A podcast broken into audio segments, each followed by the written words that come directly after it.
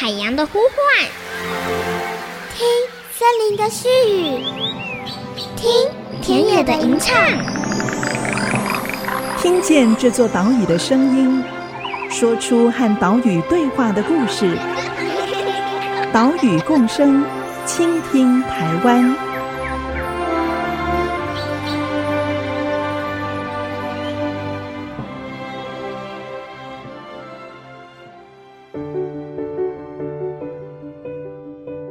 大家好，欢迎收听岛屿共生，倾听台湾，我是袁长杰。我们的节目在 IC 之音 FM 九七点五播出，每个礼拜三上午七点半首播，礼拜六上午八点重播。我们也同步的把音档上传到节目的官网，还有 Podcast。在上个礼拜的节目里，我们带着大家来到屏东县的内埔乡看老鹰，好，也就是黑鸢。专访到台湾猛禽研究会黑鸢小组召集人林慧珊老师，他也是屏科大鸟类生态研究室的研究助理。透过了慧珊老师的说明，我们也了解到黑鸢在一九七零年代末期到一九八零年代这一段时间大量消失的原因。啊、原来啊是因为这个时候农业单位教导农民用稻谷拌农药加保福来做毒饵。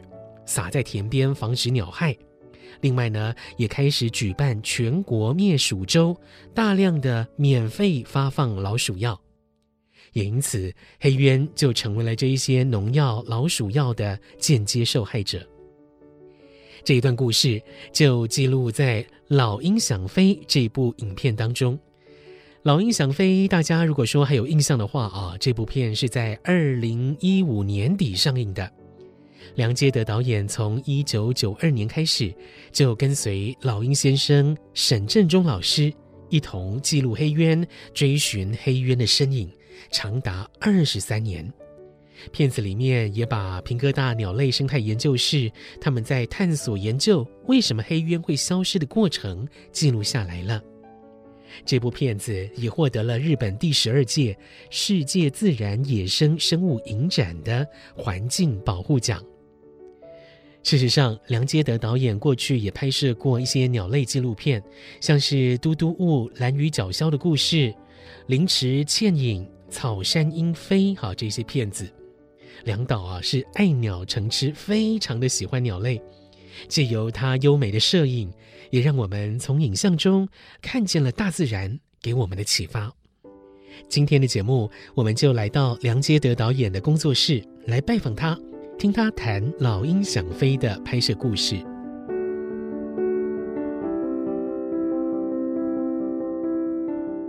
今天为大家采访到《老鹰想飞》这部纪录片的导演梁杰德导演。导演好，嗯，主持人好，各位听众大家好。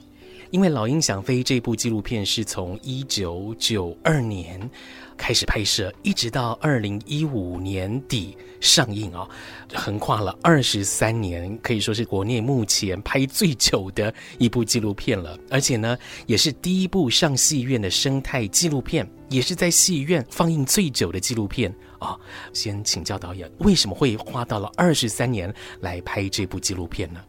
呃，其实主要就是因为我们想要记录黑烟，因为黑烟是一种非常特殊的猛禽，那猛禽现在在台湾的数量越来越少。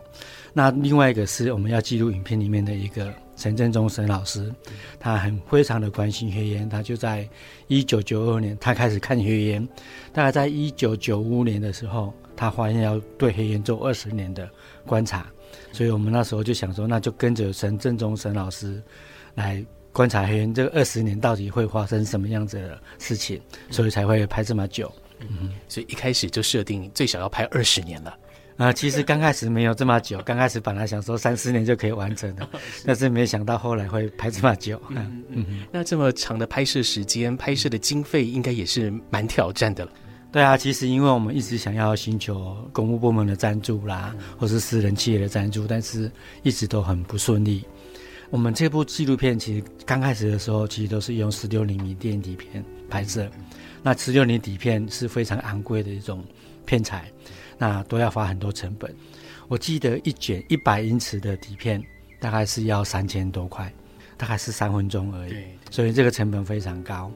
但是我们就想说，反正就用自己有限的经费，就慢慢的去拍摄，去慢慢累积。啊。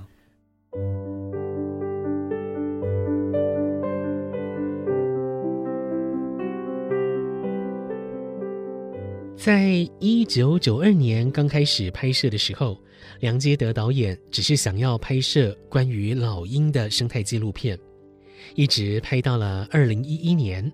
当时沈振中老师二十年的追鹰计划快要结束了，哎，导演啊也开始紧张，如果再没有找到赞助的话，这个纪录片可能是会很难完成，可能会胎死腹中。后来是获得了惠鹏国际股份有限公司大力的赞助，才有资金。另外，在拍摄过程中，导演觉得如果要感动人的话啊，还是需要加入沈振中老师的故事。询问了好久，沈老师才答应。刚好这个时候又碰上了屏科大鸟类生态研究室的团队，他们找到了黑鸢消失的原因，所以导演就延长了拍摄时间。拍摄了林慧珊老师的故事，才完成整部影片。至于当初为什么会开始跟着沈振中老师来记录台湾的黑鸢呢？梁杰德导演是这么说的：“其实我从小就很喜欢鸟，然后也很喜欢猛禽。那在后来我当兵退伍之后，我就到中研院动物所刘小如老师那边当研究助理。然后有一次，刘老师他就跟我讲说。”基隆鸟会有一个人写信给他，他说他们那边有一群黑鸢，他在观察，然后有几个草，但是因为那个草后来弃草了，他爬不到树上面去，他想要知道草树上面发生什么样子的状况。那因为我们那时候在兰屿是做兰屿角鸮的研究，那我们知道兰屿角鸮它是一种猫头鹰，它会使用树洞来筑巢，所以我们就经常在爬树，所以。刘小如刘老师，他就带着我去基隆找沈振中沈老师，那这个时候才有机会认识沈老师。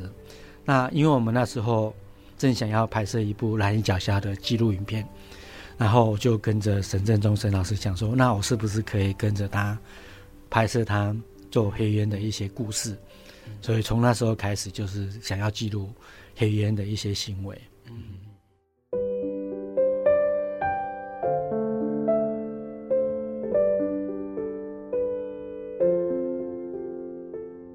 一九九二年，沈振中老师效法生态保育学家珍古德，深入非洲丛林研究黑猩猩的精神，定下了黑渊二十年计划。他准备以二十年的时间来研究台湾黑渊的生态。当时梁杰德导演的镜头就默默跟着他的脚步来记录黑渊。纪录片里面，沈老师不多话。一下子躲进了自制的铁皮屋，一下子又攀到了这个悬崖峭壁上，观察老鹰的行为，像是它们玩树枝、喂食幼鸟，甚至还爬到了老鹰栖息的树干来做陷阱，防止猎人偷鸟。当然，拍摄生态纪录片可是不容易啊，因为鸟类不是演员嘛啊，不是我们下一个指令，黑鸢就会乖乖照着做。所以许多镜头都需要等待，因为其实黑烟它是一个非常特殊的猛禽，它数量很少，所以我们想要拍摄它一些行为其实不太容易，所以我们通常都是要花很多时间在那边等待。像沈振中沈老师，他之前有说他在观察黑烟二十年之内，他只看过一次黑烟求偶。那他跟我讲说，黑烟怎么求偶，你知道吗？然后说两只黑烟。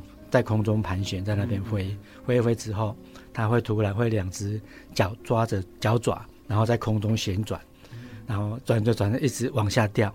他说他二十年只看过一次，那我听了我就非常心动，我想说我也想要拍到这样子的画面。可是我拍了二十年，其实我没有看过这样子的画面。那他还跟我讲说，会玩的动物是最聪明的。他说有一次他在真武水库看过一群黑烟，二十几只。抓着一只死掉的老鼠，在那边玩你丢我捡的游戏，玩了两个多小时。那一只小老鼠从来没有掉到地上过。我听到我，因为我不是随时都在沈振中老师旁边，他看到的东西我都可以拍得到。后来我就想说，那我也想要拍到这样子的画面，所以后来我就花了非常多的时间。沈老师他就带我去他看过类似行为的点，然后我们就在那边等。其实我们影片里面有一些抓树枝弯的画面，其实那些都是 花了好几年的时间去等出来的。就是我三不五时就是开着车，摄影机就摆在那边，在那边等。那有时候等得到，有时候等不到，那是都是花好几年才等到的。那其实这个拍行为是最困难的部分。哎，那后置剪接有什么样的困难吗？对，因为其实要整理那么。久的拍摄的素材，要把它变成一个故事，其实这个是非常困难的。那那时候我们因为有一个朋友，他就帮我们找到赞助经费嘛，他就开始着手开始去写这个剧本。那后来我们有几个像猛禽会的前理事长何蛙人，他就加入了，然后我们就几个人。大家发挥自己的力量，然后慢慢的修改，慢慢的修改。其实我们光看我们那个后置剪接的毛片，不知道看了几百遍，因为看的不顺眼再改，看的不顺眼再改，其实花了非常多的时间。那就是集合众人的力量，然后慢慢一点一滴的，我们把它改到比较理想的地步。嗯一开始是以十六厘米底片来进行拍摄，嗯、那在转成数位影像的过程，其实也是需要蛮多钱的，对不对？对，对。其实后来都是数位化，我们就想说要怎么样把底片的品质发挥到最高，所以我们就用逐格扫描的方式。那其实逐格扫描非常非常的花钱，我们光我们这部影片逐格扫描大概就花了将近百万。哎，其实是非常花时间、花精神、花经费的，但是它可以得到最好的品质。哎，拍摄生态纪录片真的是不容易的事情，要爬山涉水，要翻山越岭，要长久等候，为的就是捕捉动物们珍贵的镜头。其实研究人员也是一样，在台湾做这种生态研究也是孤独的。还好，就在沈振中老师追鹰二十年计划结束之前哦，结束的前一年，屏科大研究生林慧珊，他自告奋勇写了一封信，拜托沈老师带他去看黑鸢。先前沈老师跟屏科大合作的时候，留下了不错的印象，所以林慧珊才成为他唯一的徒弟，传承黑鸢研究。到现在二零二零年。林慧珊老师也已经接棒十个年头了。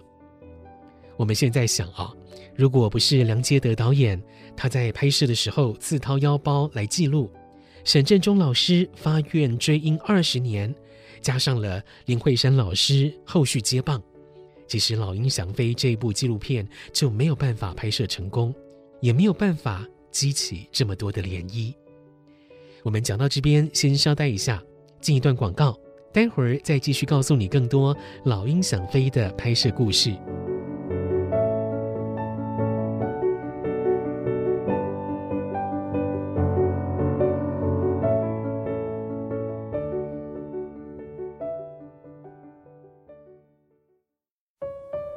其实像我们出国去拍摄，其实这些都是鸟友，因为后来基隆鸟会他们就成立了个黑鸢保育基金。那我们可以出国拍摄，其实都是透过鸟友他们的乐捐。那沈老师可以做这么长久的时间，其实也是基隆鸟会的鸟友他们很热心的、默默的在支持这个计划。IC 之音 FM 九七点五，欢迎回来，岛屿共生，倾听台湾，我是袁长杰。今天的节目带你来到纪录片导演梁杰德的办公室。听他谈《老鹰想飞》这部片拍摄的点点滴滴。其实黑鸢跟其他的食物链顶级掠食者一样啊，是环境的一个重要指标。《老鹰想飞》这部片子在拍摄的过程中，梁导演、沈振中老师都有疑问：哦，为什么台湾的黑鸢数量这么少呢？因为他们也到了不同的国家地区来观察黑鸢，像是在香港。香港的都市化程度，它的建筑密度，哦，都这么高。还有日本，日本这么一个科技非常发达的国家，还有另外两个对于野生动物蛮友善的国家，印度跟尼泊尔。为什么这么多的国家都看得到许多黑渊呢？我们现在来听以下这一段梁杰德导演的专访。呃，其实后来我们国内就是开放可以出国观光嘛，那很多鸟友都会出国去商量啊，去玩，回来就会告诉沈老师，就说：“哎，他们到哪里去，就看到很多黑鸢在空中飞呀、啊。”其实那时候沈老师就想说：“那我们也到国外去看看。”那其实后来最大的动力就是香港的一个鸟友许思勇，他在香港开始观察黑烟，那也在网络上找到沈老师观察黑烟的一些事情。所以他就想说到台湾来找沈老师了解一下怎么去做黑烟的记录。他来了之后，沈老师就想说：“好吧，那我们也出国去看看好了。”所以我们第一站我们就去了香港，还有比较我们觉得先进的国家就是日本。我们到这两个地方去看，我们发现说：“哇，真的是到处都是黑鸢。其实香港的面积大概是我们台湾的大概三十几分之一而已，城市比我们都市化。”可是他们的黑鸢数量非常非常的庞大，就在我们那一年出国，我们去统计了一下，香港的黑鸢数量其实超过两千只。我们那时候我们台湾统计到的数量，其实大概是不到两百只左右。像我们去日本也是，在那种公园，然后那种小树树上它就筑巢了，我们伸手一摸就可以就摸到它的巢了，就是当在那种停车场。我们其实我们就在非常纳闷说，那为什么？国外的学员这么不怕人呢？然后我们台湾的学员这么怕人又这么少。其实后来我们还要去了印度跟尼泊尔，那我们也是一样发现，人家都市里面一群就是几百只几百只在那边飞翔。那为什么我们台湾会没有这种现象呢？那其实沈老师我们其实也都不知道台湾到底发生什么事情。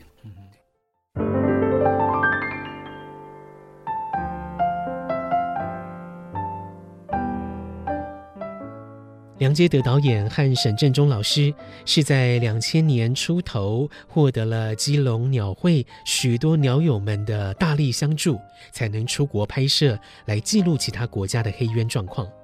我们回想啊，两千年当时网络资讯还没有像现在这么发达，出国拍摄还要扛着很多很多器材，更是苦差事，更别说要去印度拍摄了。印度在我们的刻板印象中是一个混乱啊，没有什么章法的国度，所以在拍摄上更是造成了许多挑战。因为我就是沈老师跟我两个人嘛，嗯、那其实我们那时候带了七百装备非常多，因为我通常都会带两台十六厘米摄影机出去，嗯、然后会带两只脚架，它其实这些设备非常重，所以我那时候特别去买了一个手拉车。我那个手拉车到印度尼泊尔一趟，回来可能就坏掉了，因为拖的行李太重了。哎，因为我们一次出去行李装备至少大概都有五十公斤以上，会非常的重。那我记得有一次我们去那个尼泊尔，我们就住在饭店。那因为沈老师收集到了一个资料，就是附近郊区有一个四眼天神庙，它是在山上，啊，那个地方可以看到黑鸢，我们就要到那边去。那因为出去不敢乱花钱啊，要省钱，就问导游说：“我们从饭店从我们住的地方走路到那个地方要多久？”他说：“哦，非常非常近，可能半个小时就到了。”后来我们想说：“啊，那么近，我们就走路好了。”结果没想到，我们花了很多的时间，因为是爬坡，我们行李装备又很重。那时候就想说，早知道我们就坐计程车来好了。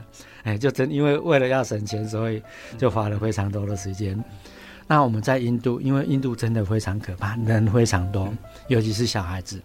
我们在市区，你只要在路上一站下来，等一下就围着一堆人了。因为有时候我们又拿着摄影器材啊，又背着摄影装备，后来我们就开始在找找一些，比如说有楼房啊、制高点啊，就是那种比较不会路上一堆人的。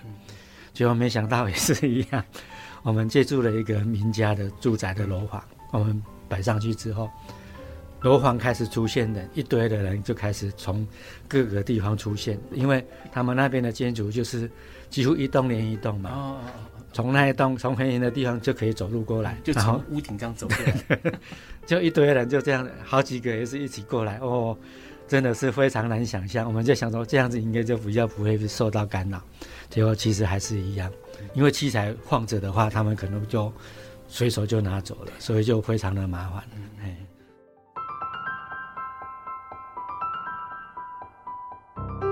纪录片《老鹰想飞》在二零一五年十一月上映了。这部片子把滥用农药跟毒鼠药造成黑鸢二次毒杀这件事情，用平易近人、用有感染力的方式告诉社会大众。当时屏东县神农奖得主林清源，他也决定转种三十公顷的无毒红豆示范区，来推广机械播种，降低鸟害。生产符合产销履历规范的红豆。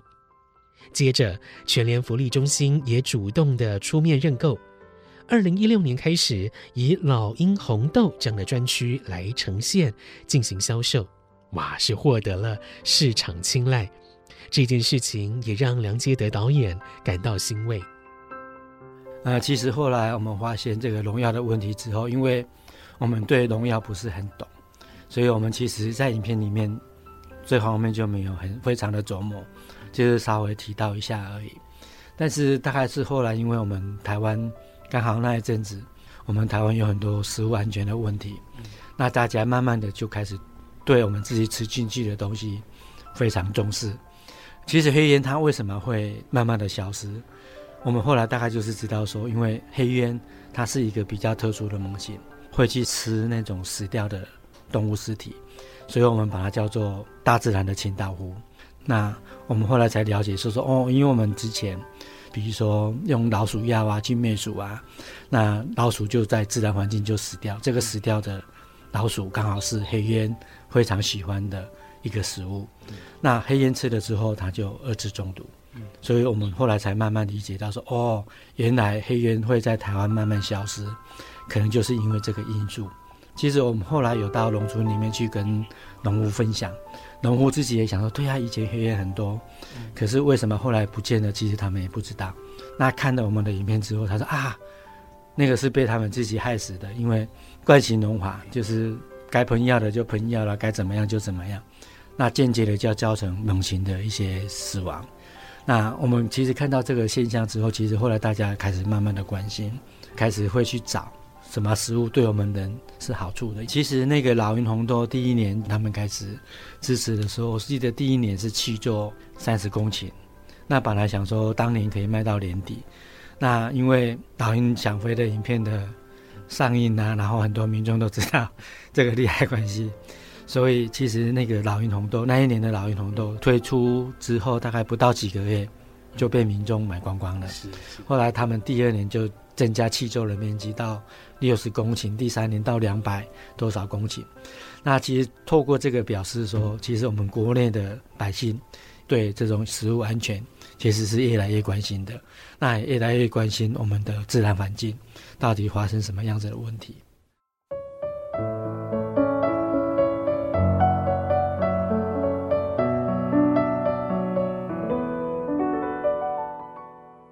老鹰想飞》这部纪录片所造成的影响，就像是涟漪一样哦，一层一层往外扩散。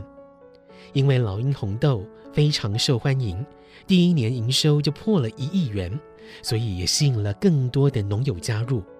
到二零一九年，已经有超过一百位农民来加入老鹰红豆的气作，总面积达到两百二十公顷。这个案例也已经是结合在地生态保育、农友稳定收入，还有通路品牌推广这三赢的成功典范。另外，屏科大鸟类生态研究室也陆陆续续的在推广老鹰栖架，还有猫头鹰巢箱这些猛禽防治法，为农田的鼠害找到安全的解决之道。这个方法不止让老鹰跟猫头鹰可以回家。也让产业发展跟环境生态可以永续共生共荣。等一下为大家进行的是岛屿行动家单元，岛屿共生，倾听台湾。我是袁长杰，我们下个礼拜再见喽，拜拜。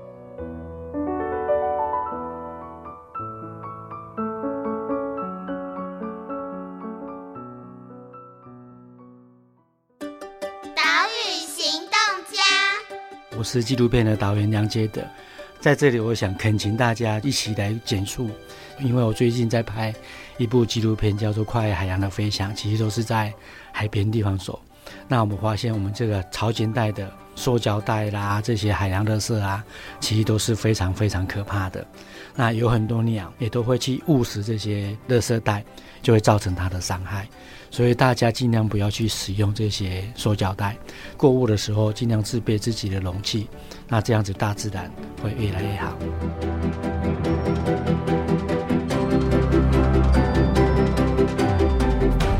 本节目由伟创人文基金会赞助播出。伟创人文基金会秉持永续的经营承诺，邀请您一同为这片土地发声。促进人与自然的平衡与和谐。